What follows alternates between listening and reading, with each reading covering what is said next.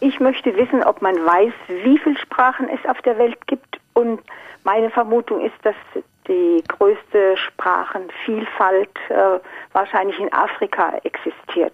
Ja, das ja. ist ganz richtig. Also in Afrika gibt es wenige Länder, die sprachlich äh, homogen sind. Also Somalia ist wahrscheinlich fast das einzige, vielleicht noch Malawi, wo es eigentlich nur eine Sprache gibt. Also in allermeisten afrikanischen Ländern gibt es mehrere oder viele Sprachen und in etlichen Ländern gibt es sehr viele Sprachen. Also in Nigeria gibt es über 100, in Kamerun wahrscheinlich auch so an die 100. Also gerade im äh, Bereich so, so viel.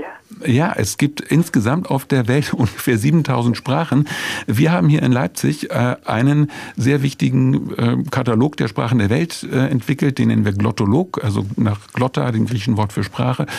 Und da haben wir über 7000 Sprachen drin.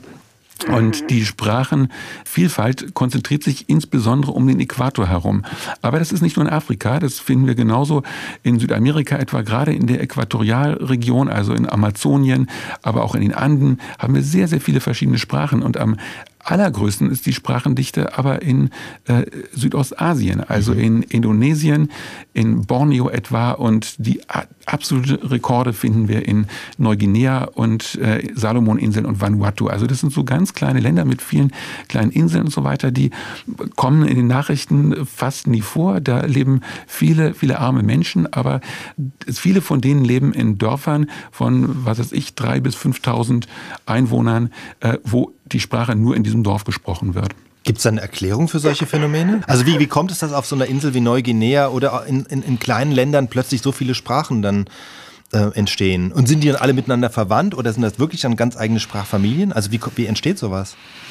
Sehr interessante Frage, wo wir wirklich eine interessante Antworten auch geben können. Und zwar muss man äh, die Frage vielleicht umkehren. Warum haben wir in Europa so große Sprachen, so viele große, so wenige große Sprachen? Das war in Europa wahrscheinlich auch mal anders, nämlich zu der Zeit, bevor es diese vielen großen Reiche gab. Ne? Wir wissen ja, dass in Italien, bevor sich das Römische Reich über ganz Italien ausgebreitet hat, dass es da ungefähr 20 oder 30 verschiedene Sprachen gab. Die alten Römer haben darüber geschrieben. Und dann hat sich das Lateinische ausgebreitet und die Sprachenvielfalt war weg. Und so ähnlich war es vermutlich in anderen Teilen Europas auch. Und das heißt, überall da, wo sich die großen Reiche nicht ausgebreitet haben, da konnte sich die Sprachenvielfalt noch erhalten. Also im Amazonasgebiet etwa oder in Neuguinea, wo die äh, Ausländer sozusagen erst im Laufe des 20. Jahrhunderts wirklich eingegriffen haben. Also in Neuguinea gibt es heutzutage noch so an die 1000 Sprachen.